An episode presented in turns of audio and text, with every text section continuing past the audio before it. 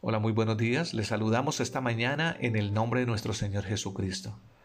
Quiero compartir este devocional a través del libro de Efesios capítulo 4, verso 31 y verso 32. Y dice así la palabra, líbrense de toda amargura, de toda furia, enojo, palabras ásperas, calumnias y toda clase de mala conducta.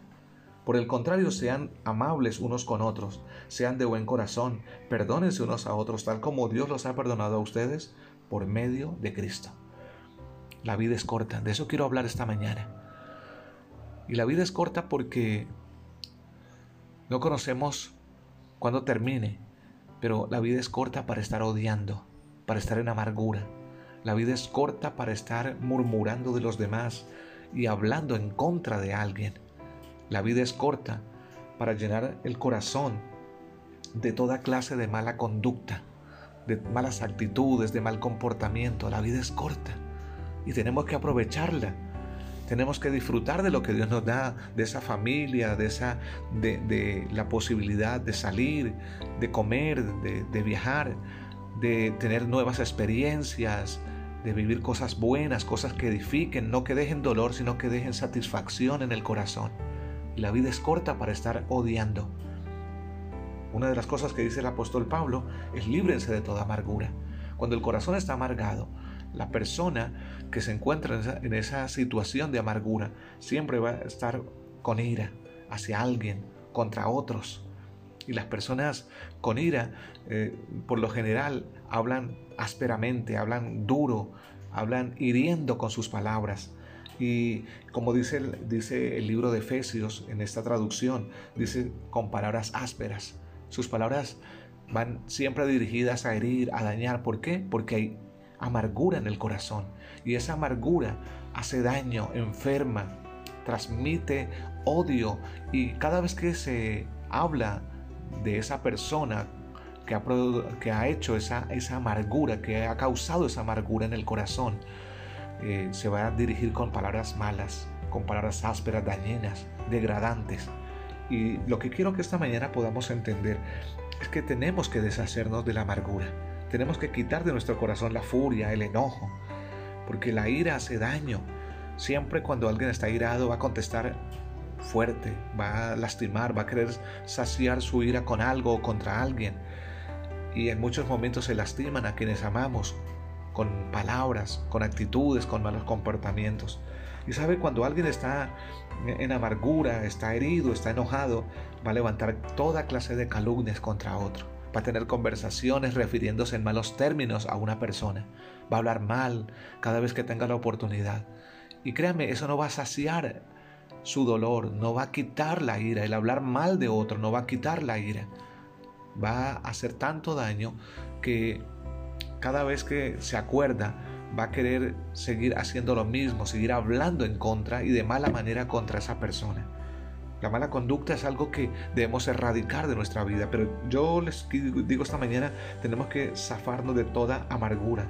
Toda amargura produce mala conducta, malas actitudes, malos comportamientos. Eh, eso hace daño. Al contrario, dice el apóstol Pablo en el verso 32, al contrario, sean amables. Dios quiere que podamos dar lo mejor que tenemos y cada uno da de lo que tiene. Si tú tienes amor, si tienes compasión, si tienes perdón, tú vas a dar de eso. Pero si tienes ira, tienes amargura, vas a dar de eso, de eso va a dar. Tú no vas a dar lo que no tienes en el corazón. Tú vas a dar de eso que hay en tu vida, de la abundancia que hay en tu vida. Si tienes ira en tu corazón, si tienes dolor y amargura, eso vas a dar para con otros. Pero cuando el apóstol Pablo nos dice, por el contrario, sean amables unos con otros, la amabilidad es una buena conducta, un buen estilo de vida. La amabilidad deja una buena carta de presentación ante otras personas. Yo les digo esta mañana, tal vez usted dirá, pero bueno, ¿de qué me sirve ser amable si muchas veces me han, pagado mal, muchas veces han hecho daño a mi vida? Pues yo le digo, en el nombre de Jesús, que es importante que nosotros podamos ser amables es importante que nosotros podamos crecer con decisiones claras, con estilo de vida claro, no devolviendo lo que hemos, lo que hemos recibido. En, muchos momentos podemos dar buenas cosas, pero eh, no recibimos siempre como hemos dado. Pero yo te digo, no dejes, no por eso dejes de dar lo bueno, no por eso dejes de dar lo mejor de ti.